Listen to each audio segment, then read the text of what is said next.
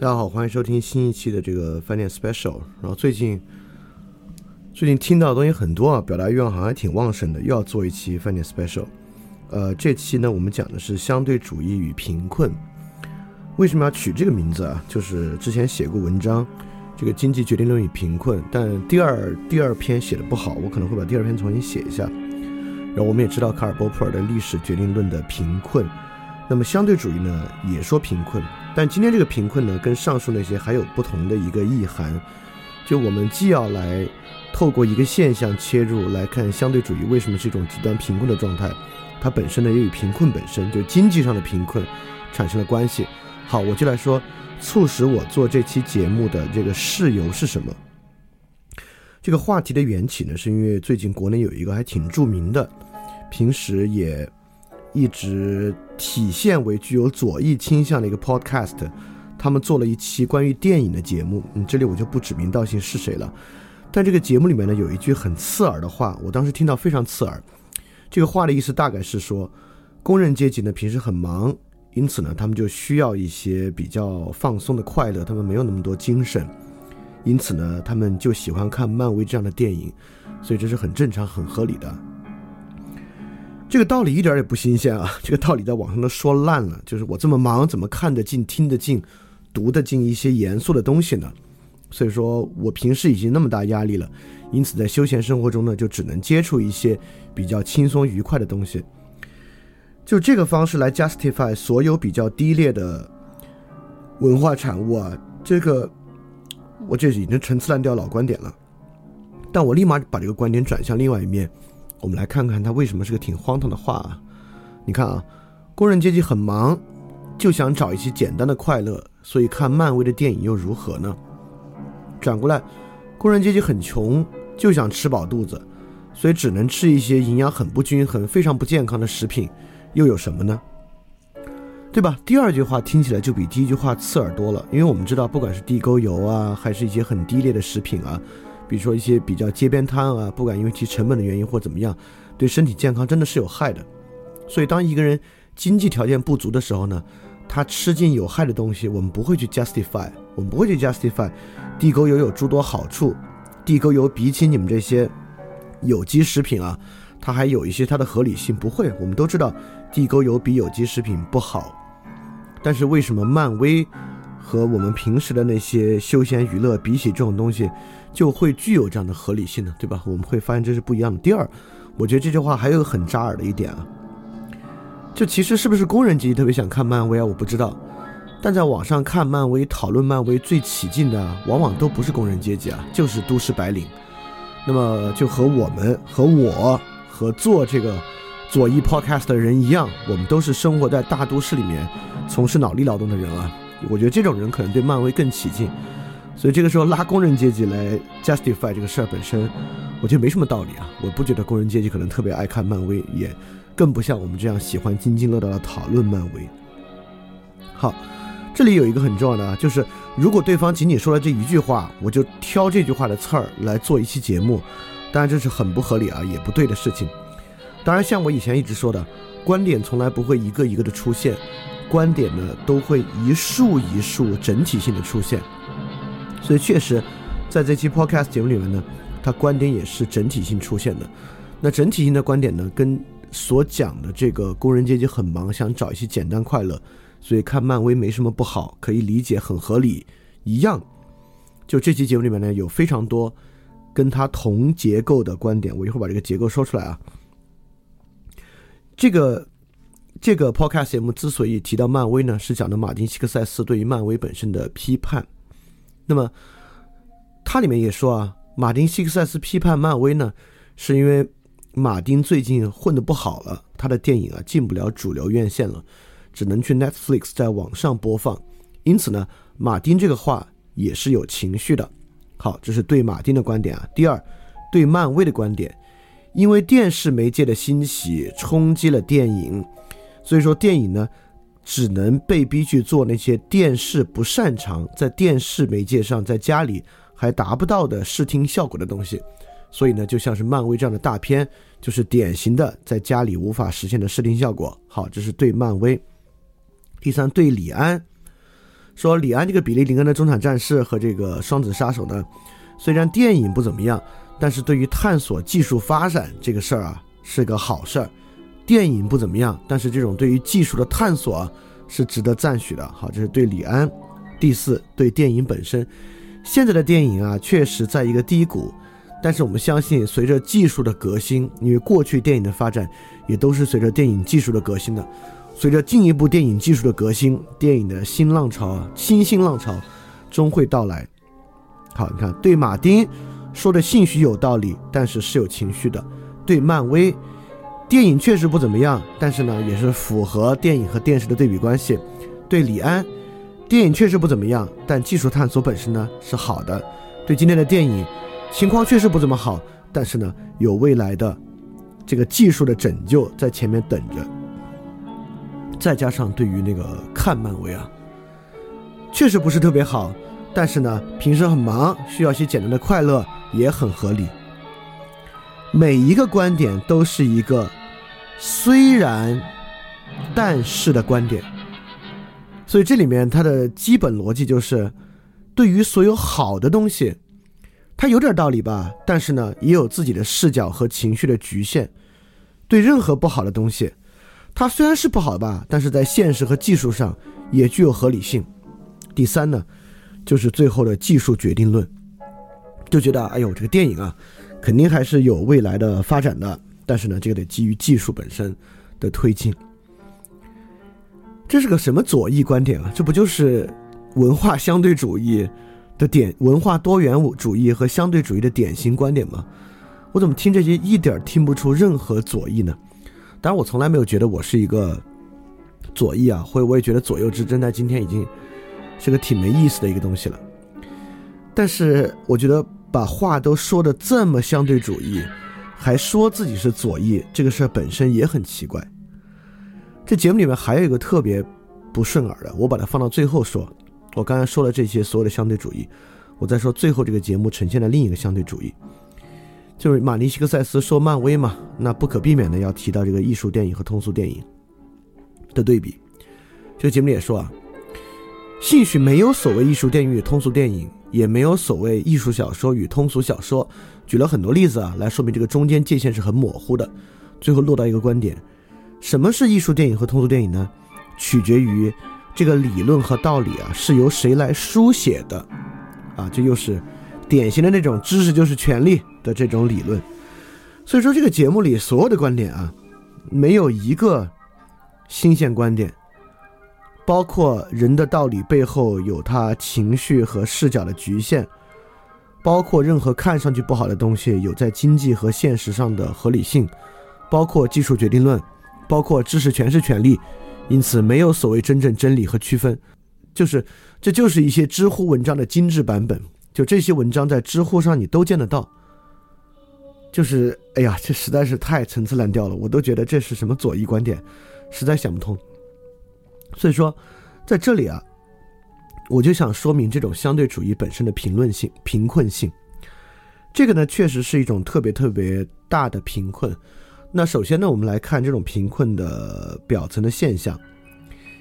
第一呢，这种贫困会导致没有真批判。你会发现，这个应该是一期批判节目啊，但是这期节目里面呢，对于什么也没批判，对于马丁·希克塞斯也没批判，对漫威也没批判，对李安也没批判，对电视媒介也没批判，对现在的电影也没批判。为什么没有批判呢？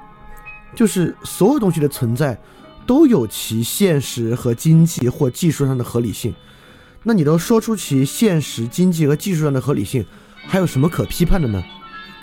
这里面有一种强烈的动力因的决定论，不管是电视的出现、技术对电影的改变，还是漫威这种电影的出现，还是还有马丁·西克塞斯本身他的情绪，在这里面都作为一种动力因出现。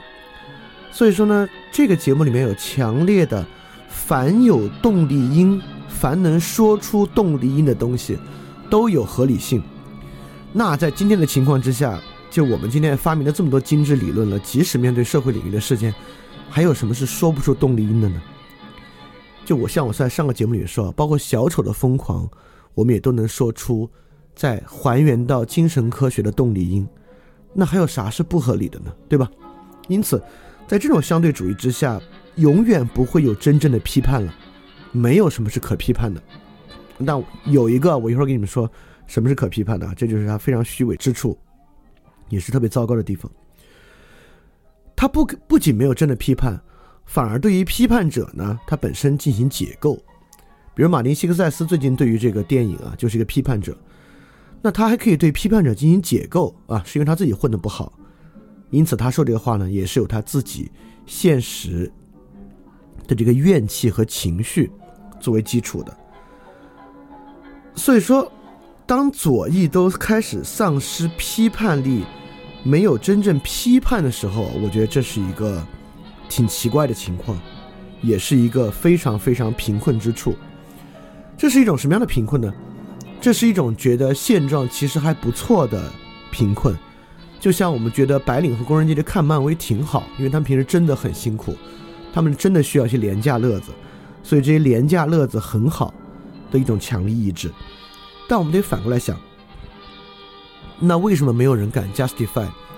没有钱的人只有钱去吃地沟油的产品，这是一种好；就没有钱的人只喝得起蒙牛的牛奶，这是一种好。就为什么我们不去 justify 这个？就是因为从动力因的视角来看，在一切的一切的相对主义之中，确实有两个东西不是相对主义的，就是经济和技术。也就是说，我们不会去 justify 一个在技术上低位的东西和在经济上低位的东西。在技术上低位的东西，我们有时候 justify 啊，那必须它在商业上是巨大成功。比如说那种手工匠人精神，我们会去捍卫它，觉得那是一种很好的东西。但是地摊儿上那种残疾聋哑人平时编的手工艺品，我们就不会从它的工艺价值上去赞扬它，只会觉得啊，这是一种社会福利而已啊。对，所以说，这样的相对主义、动力因相对主义，我们这么说吧，就是凡有动力因支撑的东西啊，都是相对的。这么一个观点，实际上在经济和技术上是不持有相对主义观点的，所以他们不会去捍卫任何简单直白的在经济上处于低位物质的合理性和在技术上处于低位物质的合理性。这就上为什么可以去 justify。垃圾娱乐却不能去 justify 垃圾食品的原因，所以这是一种更深的贫困，因为经济和技术作为动力因的决定，其实啊是对人的主观能动性，我们用个政治书的词汇，是对于人的主观能动性，或者对于人啊能够主动理解世界一个最大的限制和障碍。所以说，这恰恰又一步跨入了历史决定论的贫困、经济决定论的贫困和技术决定论的贫困。所以说。相对主义的贫困背后，就像我说的，观点不会一个一个出现，观点都会一束一束的出现。那么，相对主义的贫困背后，必定站立着经济决定论和技术决定论，就像这期节目里面呈现的这样。那么，这种就是一个一切都具有前提的一种贫困。艺术电影的划分呢，有权力的前前提；马丁对漫威的批判呢，有情绪的前提；漫威电影本身呢，有现实的前提。这不是什么新东西啊。就是一切价值判断都是有前提的，所以说呢，对于我上述的这些东西啊，当然也很容易提出三个反驳。第一，难道价值判断是没有前提的吗？这个马克思韦伯不早说了吗？第二，难道知识不都是权利吗？这个福柯不早说了吗？第三，难道你还要吹捧价值绝对主义吗？这个历史上哪个大问题不是由价值绝对主义引起的？以赛亚·柏林不早说了吗？对吧？很容易对这个就这个三个批判。那尤其是最后一个，我要提示一下啊，就是价值绝对主义都有问题啊。这个甚至连李诞在《奇葩说》的这个辩论里都引用了，都说到了。所以说，我我不知道各位左翼是不是想跟李诞站在同一个战壕里啊，和李诞使用同一套。再说了，以赛亚·柏林这也不是左派啊，这是典型新自由主义理论大厦中的一员。那么，因此这三个反驳呢？第一啊，马克思韦伯所说的价值判断都有前提，因此呢，社会领域、社会学科要科学化，变成社会科学，啊，今天我们就走到此处了，就社会科学。那确实，价值啊在里面瓦解的非常厉害。那二十世纪反对马克思韦伯的不可谓不多，我们之前讲过很多啊。所以说，谁说了一个观点不要紧？真正要紧的呢是这个观点，我觉得有两点是真正要紧的。第一个是这个观点本身是不是真的有道理，第二个是这个观点所展现的社会图景和世界图景，你喜不喜欢，好不好？如果一切价值判断都有前提，导致一切价值进入相对主义，那么今天社会科学所呈现出的形态，你喜不喜欢？今天这样的价值相对主义好不好？你乐不乐意看一个这样的世界？包括柏林那个，就价值绝对主义导致问题。那不管它从道理上本来也有诸多缺陷，就是因为进入二十世纪所谓的价值绝对主义，那真是价值绝对主义吗？那还是价值绝对主义作为手段和鼓吹？那你要看他们言不言行一致来看他们是真价值绝对主义吗？那哪一个是价值绝对主义啊？对吧？那都只是价值绝对主义作为说法。那价值相对主义也一样。之前在节目里也说了，什么人能坚持价值价值相对主义呢？他不不遇到他自己事儿的时候，那只要遇到他自己的实际利益，他当什么价值相对主义啊？他立马就成一个价值绝对主义者，对吧？所以说这个。在面儿上的讨论，价值相对主义、价值绝对主义，那你既要看到底对不对，也要看是不是那么回事儿。那第三，福柯说的知识是权利，那我觉得这也是第一啊，这是对福柯特别粗暴的一个总结啊。我怎么认为，在词语屋里面，福柯怎么说也是认为这是现代认识型的一个特点，是现代认识型在词语物的关系完全瓦解之后，产生任意性之后的一个特点。而且福克也并不拥抱这个特点，他也希望这个特点进一步的推进和改变。所以说，知识就是权利，我们以此来瓦解一切知识区分，这个似乎也绝对不是福克的本意。如果是的话，那写后面的性经验史是为了什么呢？对吧？那种自我的技术是为了什么呢？这也绝对不是福克愿意去说的。所以说，我觉得，当然，我是展现出最容易对我以上。这些判断本身的一些学理批判啊，这也是稍微读过点书，立马脑子里就能蹦出来的东西啊。我只是希望观众在听这个节目的时候，不要因为脑子里突然蹦出来这些东西，就觉得啊啊啊，对他形成了一定的批判。因为你听范儿电台这样节目啊，想听出批判，想听出它里面的逻辑问题和漏洞，这这很正常啊。就是我听别的一些东西，也会抱着这种心态去听。但是呢，你在节目里啊，只要把这个这些坑都填的稍微平坦一点啊，对于。进一步去理解里面的观点是有有价值的，所以说这种真正的贫困啊，其实就是一个默认的贫困。什么是真正的贫困呢？我们在年度专题其实说了，我这里可以再提一下。那真正的贫困呢，就是认为探索已然消失，结局已经降临，就除了等待外力之外，我们能做的只有 growth。比如说，确实有一种左翼观点认为，现代媒介的本质就是一种话语争夺、话语权力争夺，所以如何区分？就在于话语争夺本身，所以对于公共舆论来讲啊，我们能做的事情呢，就是去参与到言论话语争夺游戏之中，并赢得这个游戏。那我觉得持有这种价、这种话语无价值论或者价值无用论的观点啊，那基本上失去了，不管左翼右翼，失去了任任何意义。在今天做一个批判理论，其中可能最宝贵的东西，就是失去了你能够站在价值的角度来进行言说和批判。最宝贵的东西，所以这个呢，就是一种真正的贫困，贫困到认为价值的作用已经不存在，反而要去拥抱一个相对主义，因此呢，将今天的世界彻底变成一个马基雅维里式的和霍布斯式的世界，这个就是一个真正无未来的世界，一切都只能在竞争和获胜中实现，没有任何再有 develop 发展的可能，都仅仅只存在 growth 增长的可能。那这就进入了一种最后的贫困。那进入到这个贫困之后呢，那表达，说实话就没有对不对的表达了，只有说的漂亮不漂亮的表达。这是什么意思呢？尤其是我这里说两句左翼啊。那对于左翼来讲呢，第一，资本主义肯定已经占据了现实性的优势，资本主义带来了技术发展，带来了人类寿命的延长，带来了科技的进步等等等等。那所以左翼留下的是什么呢？是道德优势，对吧？道义上的优势，不管是贫富、贫富分化、公平正义，那这是左翼可以坚守的，这都是非常好的价值。但是我觉得今天，当明面上的道德优势结合着暗地里的相对主义，带来一个特别可怕的东西，就是左翼似乎忽略了道德优势是善的优势，是真的优势，而不是被人吹捧优势，不是不得罪人的优势，更不是什么。我这里更要说这个，更不是把道理讲的滴水不漏的优势，讲的头头是道、滴水不漏的优势，不是的。那今天的左翼似乎是一种把道理讲的滴水不漏、头头是道的优势，因为你们资本主义占据了现实的优势，所以在这个道理建构上啊，你们花功夫也不多，没什么可花可花功夫的。这个汽车开在街上，药物吃在医院里，没什么可 justify 的。那左翼呢，就倾向于去把道理讲的头头是道，讲的滴水不漏，这不是优势啊！真正的道德优势，是一种既说也做的优势，是一种言行一致的优势，不是一种说着左翼，讲着相对主义话语的情况。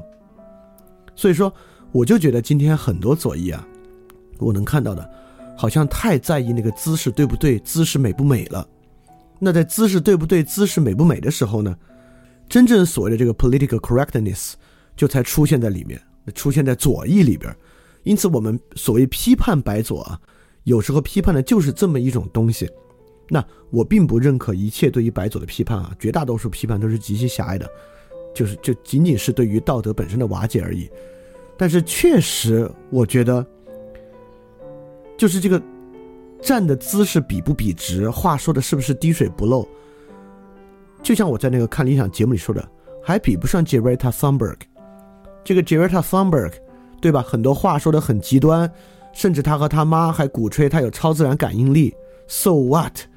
就别人真天天在做，这也是真左翼。但是他不认为他左翼啊，我觉得他可能不会说他是左翼。但要我看，这是真左翼，是真反对现代化，反对资本主义工业。环保左翼，就是不在意说的对不对，到底是不是滴水不漏，这不重要，在于你能不能践行，这是最重要的。好，所以在这期节目的最结，我我今天要发的牢骚和说的话大概就这些啊。对，所以说基本上讲的内容呢，是关于，呃，第一，公共言说本身姿势的问题啊，就今天的公共言说里面，对于这个姿势站的对不对啊，可能真的太关心了。